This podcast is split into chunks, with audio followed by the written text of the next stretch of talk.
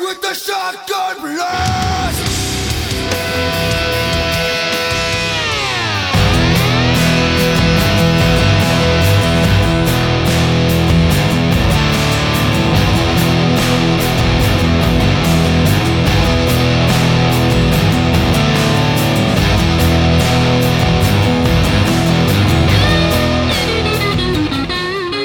Bienvenidos a uno de los podcasts más ambiciosos en el diálogo musical actual.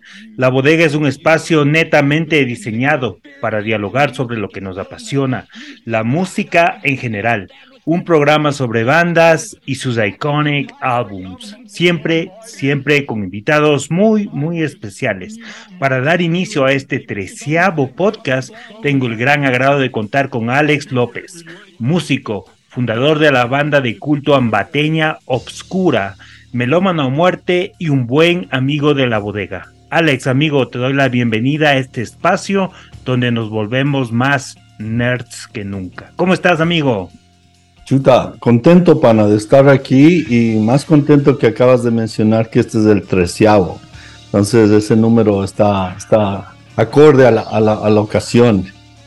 Y este, sí, loco, aquí, este, gustoso de estar aquí, loco. Gracias por la invitación. Y este, como dices, creo que nos tenemos la misma pasión. Ah, la música es algo que, que une fronteras, une, une a la gente y pues hablar de del disco que vamos a hablar hoy, que es el Burn My Eyes de Machine Head, pues puta, es un, es, es un, es un honor, loco, tener esta conversación con vos y con la gente que, que, que está viendo esto. Y la gente que nos oye y que nos va a ver también, pues no saben que tú estás del otro lado del, de la cerca. Estás Más arribita, en California, en Los Ángeles, ¿no? sí. Entonces, sí, de aquí, de aquí pues, ah, como, como a veces hemos, hemos hablado los dos, este, ya ahorita nos, nos separa es un, un mensaje, un clic, un link. Entonces, esa es la, la ventaja de poder, eh, de poder usar los, los- la- las cosas que tenemos ahora y más que todo en esto de los, de los podcasts que ahora estaba hablando con mi esposa y deberíamos llamarlos los broadcast. Los bro broadcast. Broadcast. Bueno, voy a comenzar con un dato técnico como antecedente que nos dará la pauta para comenzar esta interesante plática o conversatorio entre amigos. Machine Head se formó el 12 de octubre del 91 en Oakland, California, por el vocalista, guitarrista Robert Flynn y el bajista Adam Deuce. Flynn se había separado recientemente del grupo de esa gran banda de thrash violence tras una pelea física entre sus miembros y los de una banda local, o sea, ya estaban tipos gangueros de estos manes, ¿verdad? Todavía tenía Ah. el deseo de escribir la música junto a Deuce. Incorporaron al guitarrista Logan Mather y al baterista Tony Constanza para formar Machine Head. El nombre del grupo fue idea de Flynn y lo escogió porque sonaba bien, a pesar de las creencias populares de que lo lleva en honor al álbum de Deep Purple Deep con Purple. el mismo nombre. La banda comenzó a componer canciones en un almacén local compartido con varias bandas de punk. Tras grabar un demo con los temas que había compuesto un miembro de Roadrunner, esa casa disquera, Records, lo escuchó y le ofreció un contrato discográfico. Y así fue como pues Machine Head comenzó sus, sus primeros pasos. Estimado Alex, cuéntame cómo llega Machine Head a tu vida. Este, Antes que nada, salud, ¿no? Saludcita. ahí, sal, por, men, el, mi, me olvidé. Por el mundial que quedó Argentina. salud. Salud. Este, am, bueno, la primera vez que yo escuché Machine Head, ah, creo que fue en el 95. Y este, fue en el Headbangers Ball que, que nosotros teníamos allá en, en Latinoamérica, que, era, que es muy diferente, era muy diferente al MTV que había acá en Estados Unidos. Ah, cuando, cuando salió el MTV Latino, yo creo que el programa de Headbangers Ball era mucho más pesado y más diverso que lo que se estaba um, tocando acá en el Headbangers de acá de Estados Unidos. So, fue en el 95, ah, el, estaba con mi hermano siempre los viernes viendo ahí Headbangers Ball. y ahí salió el, el video de Davidian. Y puta, y nosotros, pero con la. Nos dio vuelta la cabeza, porque eso era algo que, que era un sonido que no. Que no. Que era una mezcla de muchas cosas, ¿me entiendes? No era. No era, tra- no era trash, no era grunge, no era. Era, era algo así, era una, una mezcla, pero. Era como el, inicio de, de un, de un nuevo género, una mezcla de... Exacto. ¿Y qué, qué tipo de música estaban pasando por el Headbangers Ball? Ah, bueno, en ese, yo creo que este año, este año salieron muchos buenos discos, loco. Ah, te puedo decir, conectando la época, ah, salió, tocaban al menos el, Fear Factory, el D-Manufacture, fue ahí también con la primera vez que vimos a Fear Factory. Ah, ¿Qué más? Meshuga, salió un video de Meshuga ahí. Um, ¿Qué más? Ah, Pantera y todas esas bandas. Y, obviamente eh, en Headbangers Ball había esta, esta mezcla de, un poco de, lo, de los ochentas que todavía, ah, pues el trash, pese al grunge, todavía en Headbangers Ball tenía mucha presencia. Pero yo creo que en- entre las bandas que estábamos, que estaban sonando por ese lado, las que te mencioné y pues eh, Deftones, eh, eh, el primer disco de Korn, empezaron a, estaban ahí dándose la vuelta antes de que exploten. Oye, qué interesante. eh, bueno, Machine Head creo que comenzó con un poco esta afinidad que tenía Flynn con, con no solo el, el, el thrash metal, sino salir de, de ese tipo de música contemporánea, la que él ya estaba acostumbrada y mezclar ritmos de, de se puede decir, de hip hop. eh, bueno, rap en ese tiempo, ¿no? Como se lo conocía, el rap sucio y pues el punk, ¿no? Él era Inclusive en este disco tienen algunos covers de, de bandas de punk, ¿no? Tienen un cover de... Eh, de Chromax, de Chromax. Ya, so, so la, creo que la, lo que le hace a Machine Head, lo que le hizo único y, y por eso está hasta ahora es, Rolf Lane siempre él ha tenido una, es como una variedad. A él, él le, él le escuchas muchas influencias de, de Cure en, en los armónicos que él hace, en los melódicos que él hace, en los flangers que él utiliza. Ah, también tiene mucha influencia, ellos son de Oakland, tenía mucha influencia del hip hop, del rap que estaba sonando en esos tiempos, um, um, NWA y, todos esos, esos, grupos de, de- de rap. Y obviamente él viene de, él viene de, de los ochentas, viene de, de una escuela del trash, viene de, de Metallica, viene de todo la el South Bay que le dicen aquí. Ah, claro, de San Francisco, ¿no? Exacto, San Francisco y pues en, en Violence todo el mundo pues que está viendo esto tal vez ha escuchado Violence y pues tenía esa, ese, esa ¿cómo se llama? Esa, esa fundación, esa base, pero yo creo que hasta hoy, hasta el día de hoy, la, la base de, de la composición de él es tener, estar abierto a muchos, a, a- a- a la música en general. Claro, él venía de Violence, eh, de Forbidden también, otra banda de... Oh, ya, ya, por bien, sí, cierto. Y, o sea, yo a Robert Flynn le, le catalogo más o menos o le, le pongo como, como el Dave Grohl del metal, ¿cachas? Porque el man, el man le gusta estar en, o sea, meterse en diferentes tipos de género, no, le, no, es el plan de él encasillarse en una sola nota, ¿no?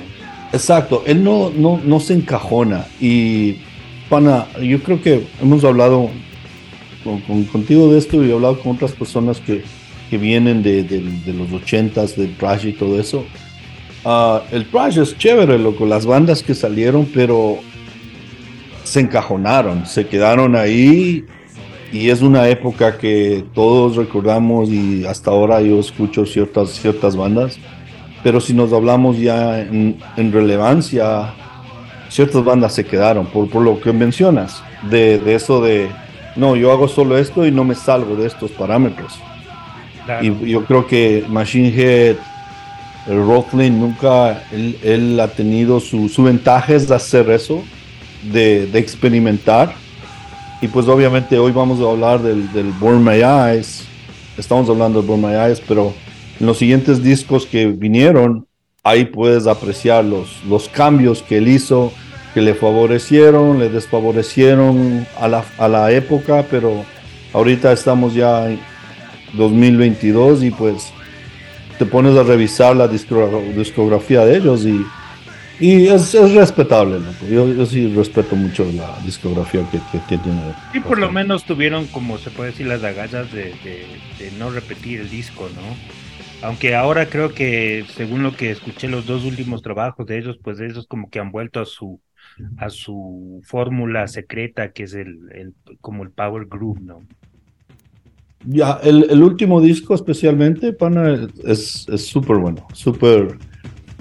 Tiene, tiene muchos elementos. Yo creo que él no ha hecho nada igual. Y antes de ese disco, ¿cómo se llamaba? En el Catarsis, um, tuvo muchas críticas de ese, ese disco, pero oh, ya en el último disco es como un, un, una- un blend de todo, ¿sí me entiendes? Una mezcla ahí de, de lo de hoy, de lo de, de, de lo de 80s, 90s, todo ahí, pero suena, suena sólido. Claro, el, el más cuestionado creo que fue el The Burning Red, donde parecía que hacía videos con Pop Daddy nomás en una, una época. Ah, Sí, para eso yo me acuerdo cuando, no para desviarnos del tema, pero me acuerdo cuando, cuando salió el Burning Red, una de las cosas que a mí me llamó la atención era que era, estaban grabando con Ross Robinson, que era el productor de, de Korn, y pues e incluso, como te había mencionado, um, él, él en ese momento cuando estaban grabando este disco, estaban grabando el primero de Slipknot. Entonces era una época y Rob Flynn, él diría que él es curioso y se metió y se metió con todo, ¿sí me entiendes? La diferencia es de que él hizo ese cambio, pero Slipknot se fue como cohete para arriba y el Burning Red tuvo otro efecto con el fanbase de él de los últimos, los dos discos anteriores, que es el Burn My Eyes y el The Mortings Change. So, tuvo un efecto al revés para él. Machine Head eran como los querubines de Roadrunner, eran los la cara de Roadrunner hasta que salió el primer disco de Slipknot, ¿no? Entonces como que los opacó un poco en ese aspecto. Ya, y él, y él, y él dice, él dice, Rob Flynn dice que él tenía una, una envidia, mm, no diría muy sana, al, al, al, al, al ver lo que pasó con, con Slipknot. Incluso ah, estábamos hablando en el tiempo de Burn My Eyes, um, Machine Head les dio chance a tocar a Deftones, a Korn, cuando ellos estaban empezando. So, ellos hay, hay afiches de donde ellos, Deftones está abriendo, eh, lo mismo pasó con Korn, y este, ya con, ah, bueno, pasó con Slipknot, ah, Slipknot estaba en el tour con Machine Head como headliner, pero ya les dijeron, ¿sabe qué, panas? Ustedes ya no van a abrir a nadie, ustedes van a hacer cartel, y ellos cancelaron a Machine Head, dijeron, pana, ya no, nosotros vamos a hacer nuestro propio tour y eso, y eso creó un- una separación que él, él, él- él hizo, pero eso, eso pasó ya mucho más adelante. Claro, claro que sí. eh, Burn My Eyes es un discazo. Y, y cuando salió el Burn My Eyes de Machine Head, ¿ustedes ya en Obscura ya habían sacado su primer trabajo? ¿O todavía no? No, yo te diría que el Burn My Eyes, dos discos, creo que nos dieron la pauta para, para decir esto es lo que queremos hacer. Al menos en mi opinión personal, creo que es el Burn My Eyes y el, y el The Manufacture de Fear Factory. Porque nosotros, mi hermano y yo, Enrique, este, escuchamos esos discos a la misma vez y, este- y estábamos todavía en Ecuador, estábamos en Ambato, eh, vimos en, en, en, en Headbangers Ball, pero obviamente teníamos una canción, dos canciones, no teníamos todo el disco. Entonces, cuando la primera vez que mi hermano y yo acabamos del colegio, empezamos la universidad y al primer semestre ya nos abrimos, no queríamos estudiar, entonces nos venimos para acá y van yo me compré el Born My Eyes en cassette y mi hermano se compró el D-Manufacture, me acuerdo, y pana, esos, esos cassettes se tocaron en los Walkmans hasta, hasta que, hasta que se, se trabaron, creo. Y este, pero sí, eso, eso fue un, ¿cómo te digo? Una, una pauta, loco. Especialmente creo que para mi hermano, mucho esos dos discos sí, en la cuestión de la composición. bueno, contestando de la pregunta, no, no habíamos, no, no, había ni siquiera el demo de Oscura cuando escuchamos esos, esos, pero, esos discos, pero ya eso, eso nos dio la, así queremos sonar, esto es lo que queremos hacer. Y ya cuando regresamos, porque estuvimos dos años acá, ya regresamos ya con una, una base clara de lo que queríamos hacer. Incluso cuando grabamos de Fuera de Alcance, en Quito, cuando estábamos mezclando con el, um, guitarrista de los Tercer Mundo, Juan Manuel Jacome, y nosotros llevamos música y le dijimos, le dimos el Cowboys from Hell, le dimos el Burn My Eyes y me acuerdo un disco más. Y le dijimos, pana, por aquí tiene que irse la, onda. Y eso también es un, una anécdota con, el man, eso, cuando mezclamos el disco, el fuera de alcance. Claro, que cachas que en otro programa que yo tenías eh, hace un tiempo atrás, pues también entrevisté a los panas estos de, Descomunal. Y pues el vocalista también me supo supo decir eh, enfáticamente, ¿no? Que su, uno de sus discos favoritos es, es este, el Burn My Eyes y, la canción, ¿no? La, la típica. Davidian. Davidian, así es. Entonces este, este álbum, aparte de eso, es como como esos álbumes que también eh, no vendieron mucho, pero influenciaron bastante, ¿me cachas? Eso es lo que es, porque el Burn My Eyes para mí es un disco que hasta el día de hoy suena así relevante. Si hay alguien que se pone a escuchar el Burn My Eyes, que nunca ha escuchado el Burn My Eyes, le va a gustar el disco. Y es alguien, te hablo de, de ahorita, un pelado de 12, 13 años el disco es relevante, si me entiendes? Como decimos, es un disco, bueno, un disco redondo para mí es un disco que le escuchas de la 1 hasta la 12 y te gusta todo el disco. Pero yo creo que este disco es, rompió la, la, barrera del tiempo, si me entiendes? Se quedó en, en es un, un disco que lo puedes escuchar en, cualquier tiempo. No sé de qué época eres, vienes desde los ochentas o noventas, pero es un disco que, que, tiene relevancia, lo que tiene, y influenció a muchas bandas, no solamente en la cuestión nacional, en este caso nosotros, Oscura, y estás mencionándome a Descomunal, pero hablemos la, en la nota de aquí de, Estados Unidos, todas estas bandas, Lamo, God, uh, más? Um, Camira, todos esa camada de bandas que salieron después del nu metal en el principio de los 2000 Machine, Machine Head era una de las bandas que influenciaron a todas esas bandas incluso en el nu metal también pues brother ¿no? claro eh, estos manes eran o sea cogieron lo de lo de Pantera y lo hicieron más grubero inclusive ya, y una, anécdota que, que tengo ah, con, mi hermano, compartió esa anécdota, es que justamente que mencionas Pantera, a que, bueno, la, todos sabemos que se está dando la reunión y todo eso, que al principio yo, no, yo estaba un poco, poco escéptico de eso, um, pero bueno, eso hablamos otro rato, pero um, la primera vez que vi a Pantera fue eh, con mi hermano en, 1997 en el Roseland y Machine Head abría a Pantera. Qué lindo que era el Roadland. Yo vi algunas bandas ahí, bro. Claro. y, y, eso, pana, fue una. Fue, fue una, una buena. Una buena época, diría, para nosotros, pero también una experiencia porque es, es algo. Es algo que ya se queda con vos, ¿sí me entiendes? Claro, pues haberle visto a Pantera en el Vulgar Display of Power no es cosa nada. Puta, ese modo ha estado brutal. Ya. No, y uno, vos sabes, lo que uno, uno va a ver ahí, chuta, y no de, de afuera nomás contra la pared para que no, no, no nos maten en el pogo.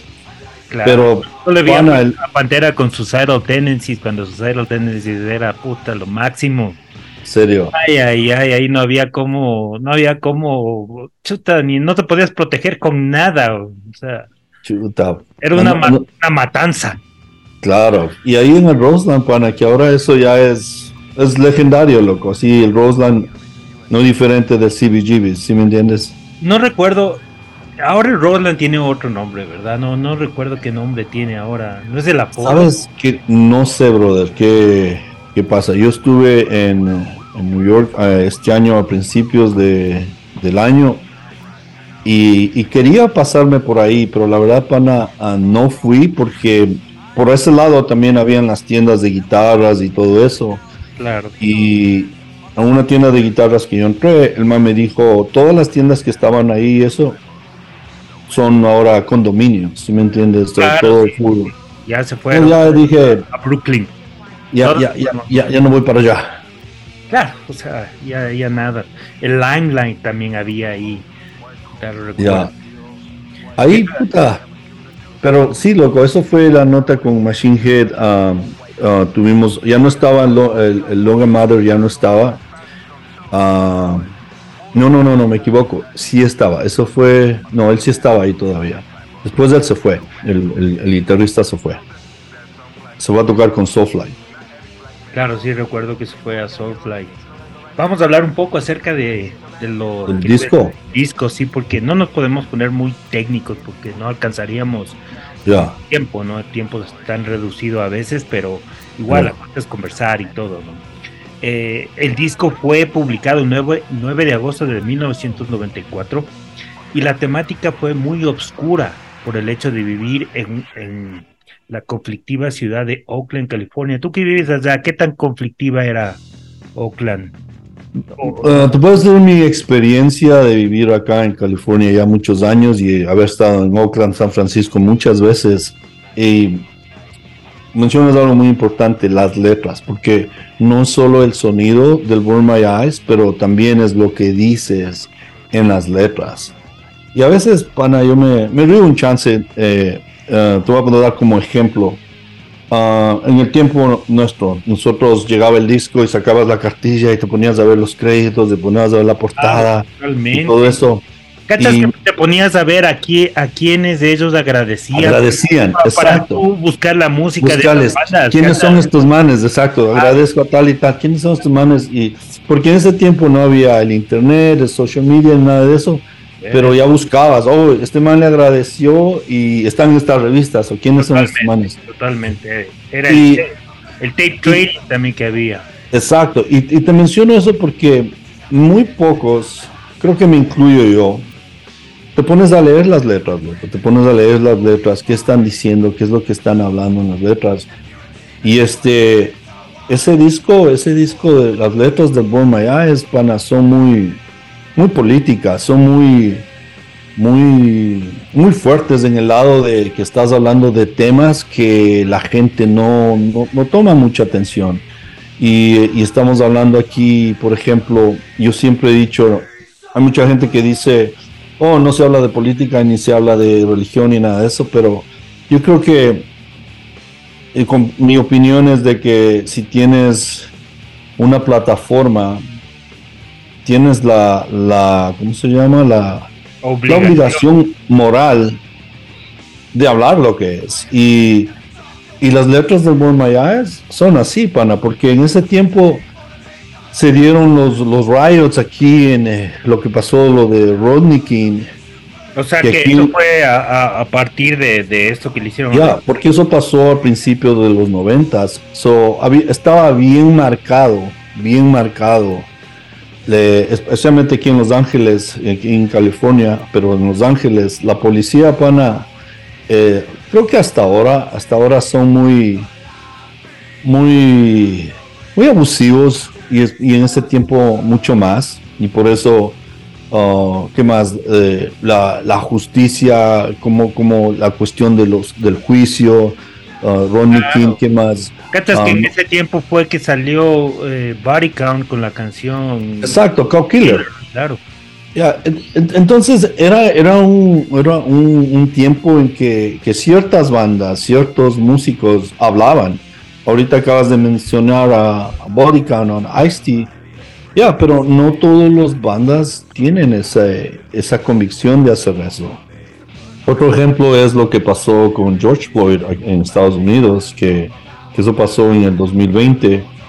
Igual, a una de las pocas bandas que escribieron, hicieron un video, hablaron sobre eso, fue Machine Head, fue en sí Robert Flynn que habló sobre eso y, y, es una forma de protestar, de poner tu opinión sobre la brutalidad policial que, que existe aquí en Estados Unidos, porque eso, eso es un hecho, pana. Y, y ahorita que estamos hablando de George Floyd, esa brutalidad policial y esos los, los asesinatos, los, las muertes a manos de la policía, eso no ha bajado, pan.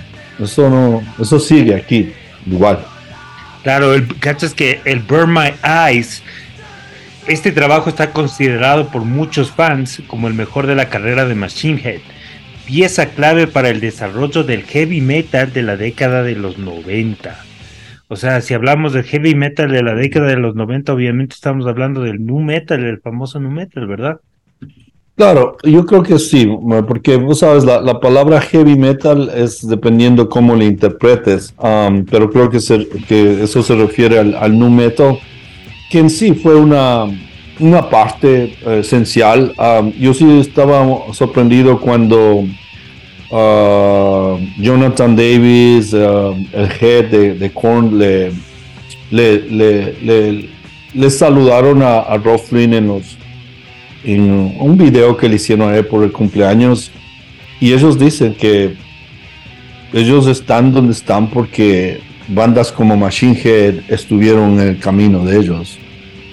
Y, como como como te digo ellos sí les daban chance a ellos para tocar cuando estaban um, empezando. Entonces para que, que tu música que vos como persona en este caso estoy hablando de Rob Flynn y Machine Head, que has influenciado a bandas que ahora son, son tan grandes como, como, como Korn, como uh, eh, Slipknot.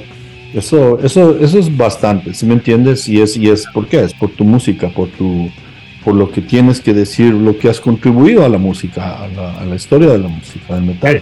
También date cuenta que, por ejemplo, nosotros, pues, ¿no? Eh, si naciste a finales de los 70 o a comienzos de los 80, las pro- probabilidades de que Burma Eyes fuera publicado en tus años de inicio hacia la rebeldía y cuestionamiento en el entorno que vives.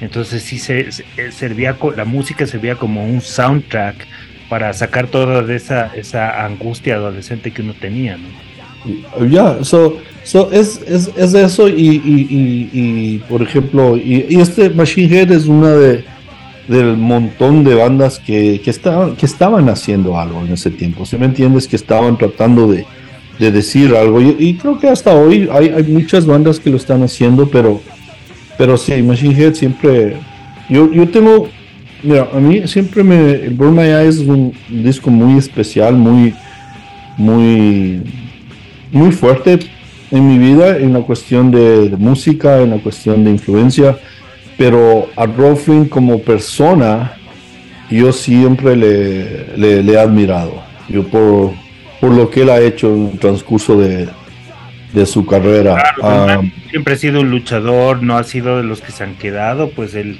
siempre, ya cuando no tenía el push de la disquera, pues él siempre Yeah. mil y una formas de sacar su proyecto Y- adelante.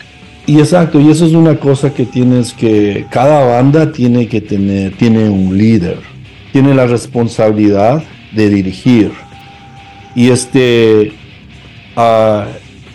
Flynn es el único miembro original, obviamente es el fundador de Machine Head, hasta el día de hoy. Todos, todos se han quedado, han salido. Hablemos la, la, la formación del Born My Eyes, que, que eh, la legendaria ah, que hablemos porque eh, es con Chris Contos en la batería, ah, Tony Constanza estaba al principio de, de- de- de la, de la formación. Creo que él grabó el demo y también Este, algunas canciones también. Sí, exacto, pero Chris Contos es como el, el baterista icónico de, de, de esa formación y ahí pues el, el Adam Deuce uh, y el Longa, el, el Longa Matter. Pero ya no están, ¿sí me entiendes? Y Claro, tuve- es que, o sea, seamos sinceros, ¿no? O sea, Machine Head es una marca y la marca es de Robert, Ro- Robin Flynn. Exacto, y- y- y eso es lo que mucha gente no, no entiende. No entiende de que cuando, cuando empiezan los egos, ¿sí me entiendes? El ego de que, porque todos sabemos que eh, el guitarrista y baterista de Machine Head por años que grabaron el, el Blackening, el Through the Ashes, ya no están. Pero a, algún punto te olvidas de, de, de dónde vienes y Machine Head ya estaba, ya estaba construido para que vos vengas a tocar. Claro que tienes una contribución, claro que, que- que estás ayudando, pero te estás olvidando de algo, que eso no es algo que construiste, es algo que ya estaba construido. Claro. Y la prueba es esto, pana, ya salieron ellos y, el, y Fripp está más fuerte que nunca con su nuevo disco. Pero el man, el man camella, loco. El man, No, el man sí, el hace- man- hace el camello. Claro. Eh, mira, eh, a lo- de lo que estábamos hablando anteriormente, lo que dice Flynn.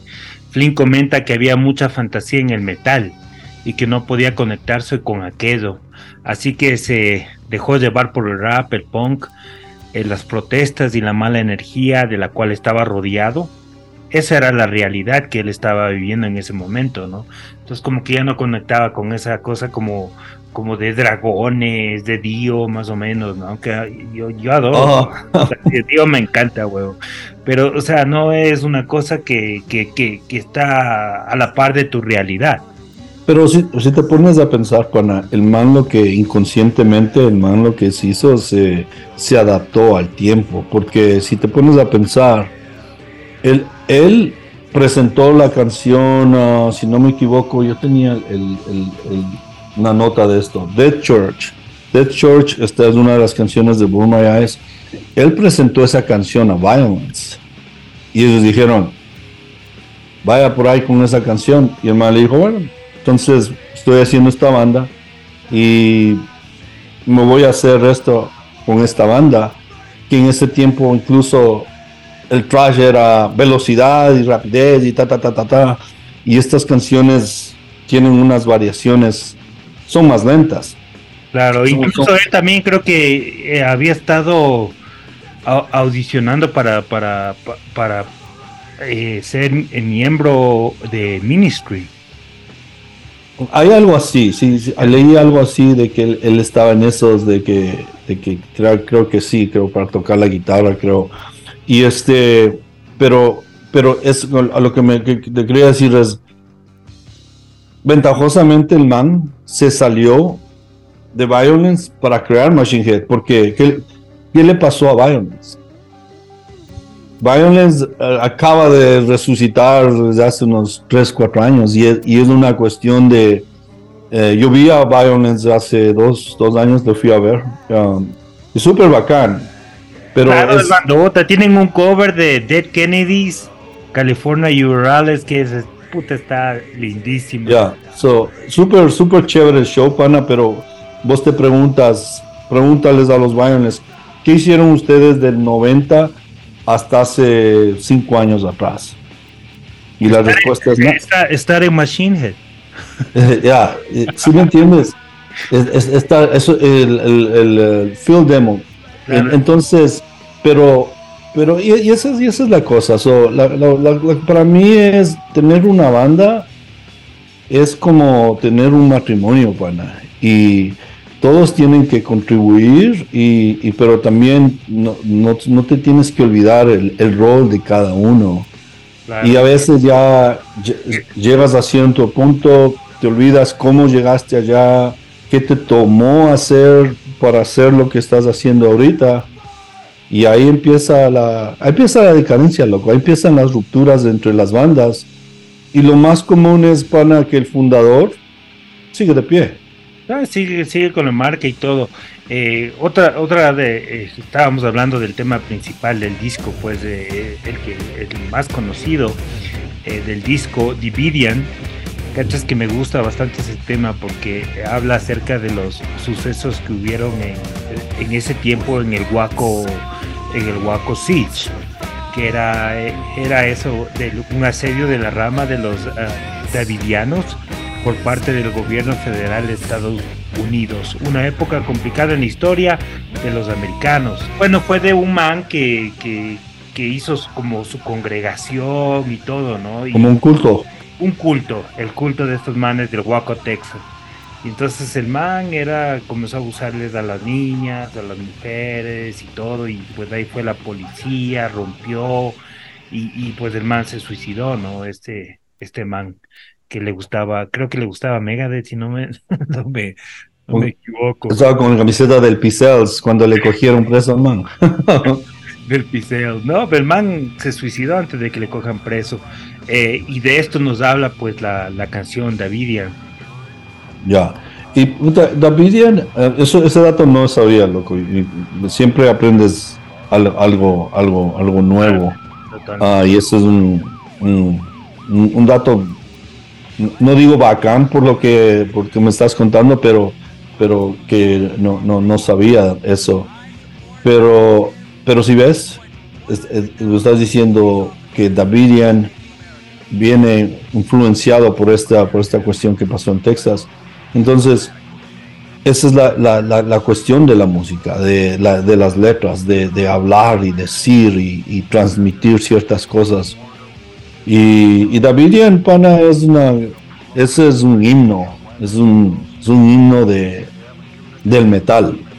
Cuando esa canción, yo creo que, yo creo que sí estoy de acuerdo con lo que dijiste al principio, es una de las canciones más pesadas que, que hay en, en el metal. Claro, ese coro es una bestia, ¿no? Es que ahí habla de, de que con la shotgun y, todo, ¿no? Ya, es, es, líder es- del culto. y, y es, es, eh, es- y, y es, es extraño porque um, se dieron los, uh, los 25 años del, del Burn My Eyes Claro, Y- cierto. y, y yo, yo, yo pude estar ahí en, en Oakland en el show. Bueno, les vi dos veces en, de ese tour, pero el, el especial fue en, en Oakland, en el Fox Theater. Pero estaba en, siguiendo todo. en el hometown de los manes, pues lo Claro, claro. Puta, y, y una bestia. Vos estás. eh, hicimos un meet and greet con, con Machine Head. Yo siempre he hecho meet and greets con él porque te digo, yo le admiro a nivel personal a, a Robert Flynn y por eso yo siempre, siempre he tratado de, de- de tener la oportunidad de conversar con el man. Yo he hablado algunas veces con el man cuando hemos hecho el meet and greet, pero es, es, vos estabas, me acuerdo estábamos ahí, no sé, unas 20 personas que hicieron el meet and greet y están manes ahí, pana, desde, desde que Machine Head empezó, loco, y está, les ves mayores, loco, de, unos 55 por ahí, y los manes así, si ves esta camiseta, esta camiseta es, yo compré en el, les compré a estos manes cuando recién imprimieron y esto y el otro. Ah, qué bacán.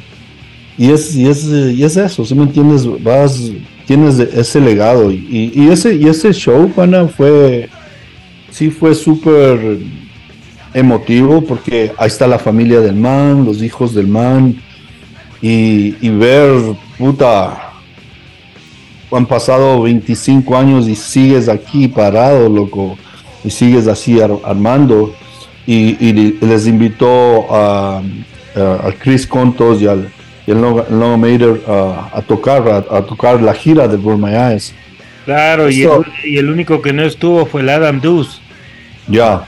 Es que la huevada entre los manes sí se quedó así media media patoja eso. Obvio, el man estuvo desde el, desde el demo, huevón. O sea, Claro. sí, es El- como la relación tóxica de los manes de Megadeth, pues loco. Ya, so, pero pero es, es, es, es puro es puro ego, loco, porque Ah. el y, y sabes qué, el Adam Deuce sí, él, yo puedo decir que él es cofundador de Machine Head. Si somos justos con el man, yo creo que el man es ah, cofundador, porque él, está, él estaba desde el principio, pero ese pana sí no regresó ni, ni a barrer. Claro. Salud, pana. Salud, mi brother. Saludcita. Um, hablemos un poco de quién, quién produjo ese disco, que fue Colin Richardson. Claro, Colin Richardson. Gurú del este- metal. Ah, exacto. So, también hay muchos factores, ¿sí me entiendes? Hay muchos factores que, que contribuyeron a lo que, a lo que esto fue, a lo, a lo, que, a lo que es este disco. Claro. Y- Eh, y- y precisamente, hasta ahora- El man antes de eso ya había producido, creo que fue el primer disco de Fear Factory, si no estoy equivocado. Y, y también unos, unos años más tarde, pues produjo también, no sé si has escuchado esa banda eh, española que se llama Hamlet. Oh, Hamlet, ya. Esos discos, eh, el primer disco de Claro. Hamlet es una belleza también, ¿no? Ya, y, y sabes que una de las razones por las cuales yo escuché Hamlet es porque había ese dato que el Colin Richardson, al menos, al menos eh, creo que fue ese disco que, que yo escuché, que el Colin Richardson había ha producido eso, pero el Colin Richardson, al menos ahorita, hoy por hoy, el man tiene su, su nombre, pero en ese, en ese entonces también él tenía otros, otros, otros trabajos. Entonces, pero que, él hizo, pero ya, es una combinación, una combinación de, de, de- talentos, diría yo, y, y el resultado es el Burn My Eyes. Claro, eh, lo grabaron en Fantasy Studios en Berkeley en noviembre de 1993. Al mismo tiempo y en el mismo estudio donde estaban grabando Rancy, el Let's Go, con los que forjaron una amistad que perdura hasta el día de hoy. Las influencias vocales, pues como ya habíamos hablado un poco del rap, de el rap de los 80, 90, riffs de guitarras muy pesados, la agresividad del trash fue su fórmula, fórmula que allanó el camino para la explosión del nu metal que vendría después. Obviamente Machine Head y Robert Flynn un poco ya más mayor, eh, pues estaba en la colada, ¿no? Estaba en la colada con estas bandas, con, con los Deftones, con los Korn, con los Limp Bizkit inclusive. Entonces el man estaba como, su música estaba como eh, nueva, ¿no? Estaba, el man la, la tenía tal vez modernizada hasta cierto, hasta cierto lado, ¿no?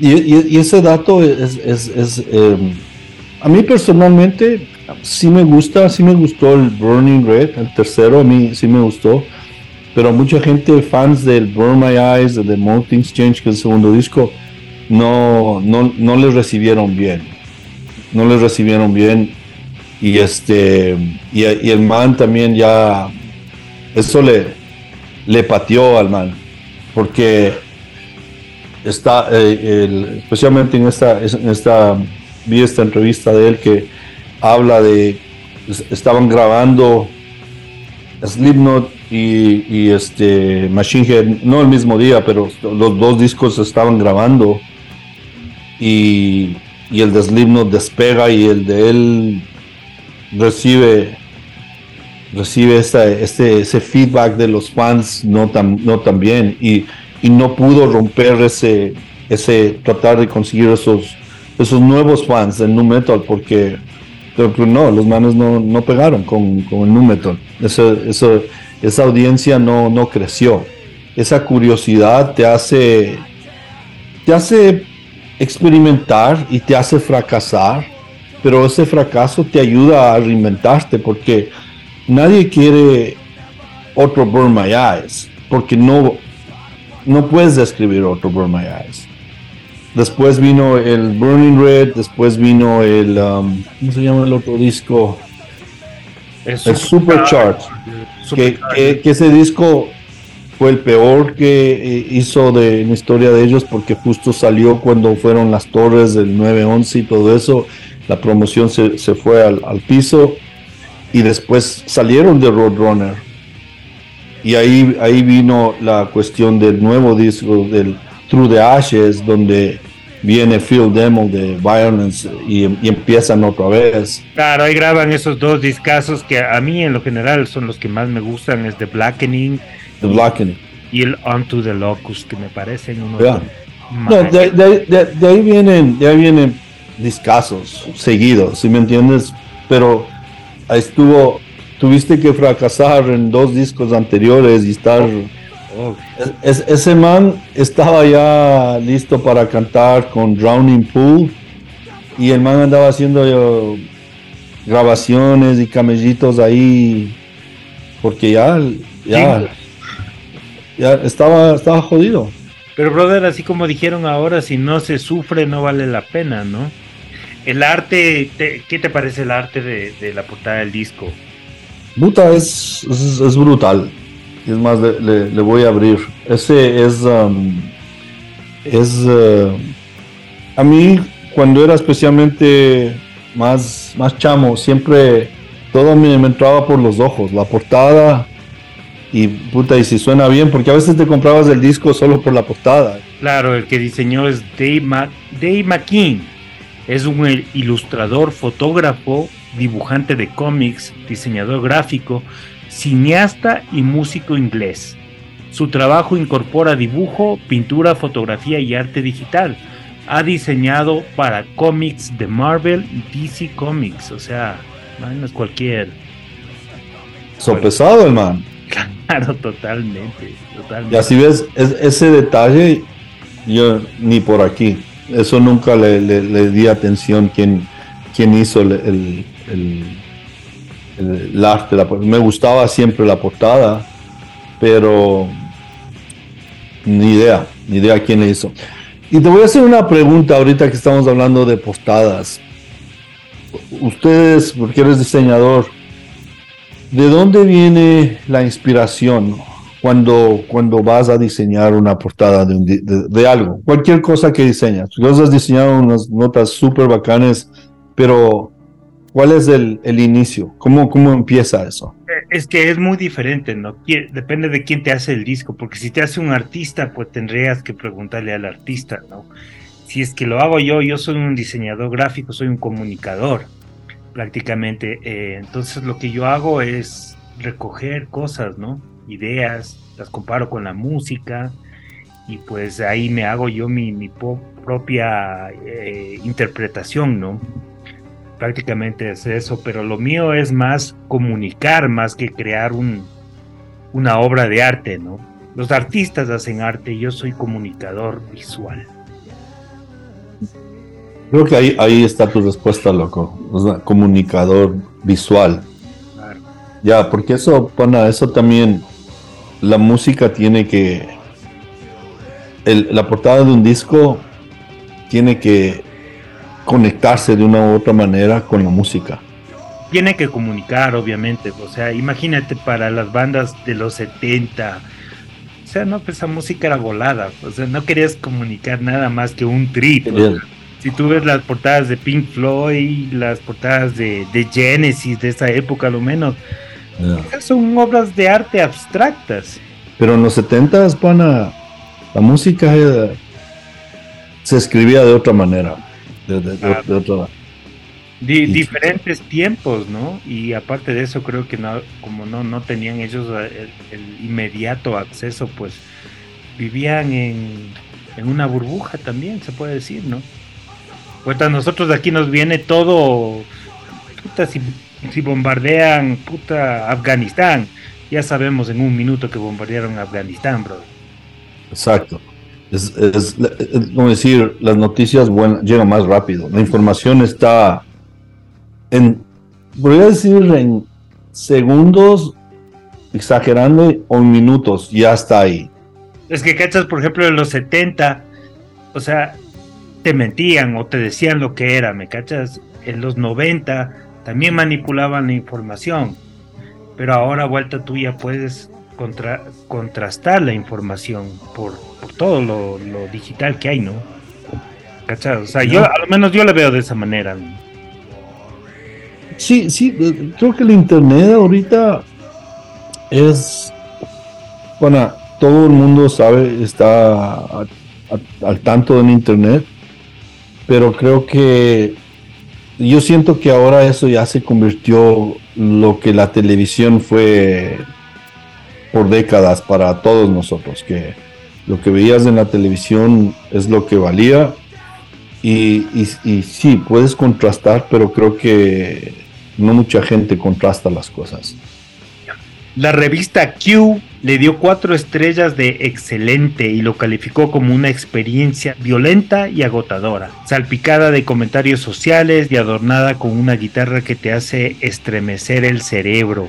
La revista Kiran comentó que Burn My Eyes tomó la pesadez y la velocidad del trash y la combinó con ritmos gruberos, uno de los gigantes más feroces y llenos de ritmo que tiene el mundo de metal. Machine Head es una bandaza y Burn My Eyes es un iconic álbum. Si este contenido resuena contigo, tenemos muchos más. Sé parte de nuestra comunidad musical y te invito a que nos sigas en nuestras redes sociales. En todo lado nos encontrarás como la bodega UIO. Puedes apoyarnos comprando nuestro merchandising, camisetas, pines, tazas, muebles y marcos para tus vinilos todos con la calidad de la bodega. Ayúdanos a mantener esta música viva y ser parte de la comunidad amantes de la música. Te doy las gracias, amigo Alex, por tu tiempo. Gracias a vos, loco. Gracias por, crear estos espacios, um, tener estas conversaciones, que en sí es compartir uh, lo que tenemos en común, que es la música. Um, a los que están viendo esto, les recomiendo 100% las camisetas de la bodega. No solo son, son únicas, eh, eh, son de excelente calidad este, y, son, van, con, van con, uno mismo, porque estas camisetas son, son así, tienen, tienen alma, no son así nomás una camisetita cualquiera y pues hay que apoyar la bodega y, y ver estos, estos, um, estos podcasts, estos videos que hace Franco para que siga, siga la, se siga corriendo la voz. Y pues mi brother, gracias por la invitación. a este, eh, pasé un buen, buen momento conversando con vos de música y pues también pegándonos una bielita ahí a la distancia con vos. Claro, totalmente. Te agradezco mucho otra vez por tu tiempo y, qué bacán conversar, qué bacán conversar de, de estas bandotas y de estos discos, ¿no? que nos ha, tocado el alma en cierto punto de nuestras vidas. Y eso es pues amigo, te agradezco y hasta la próxima. Listo mi brother.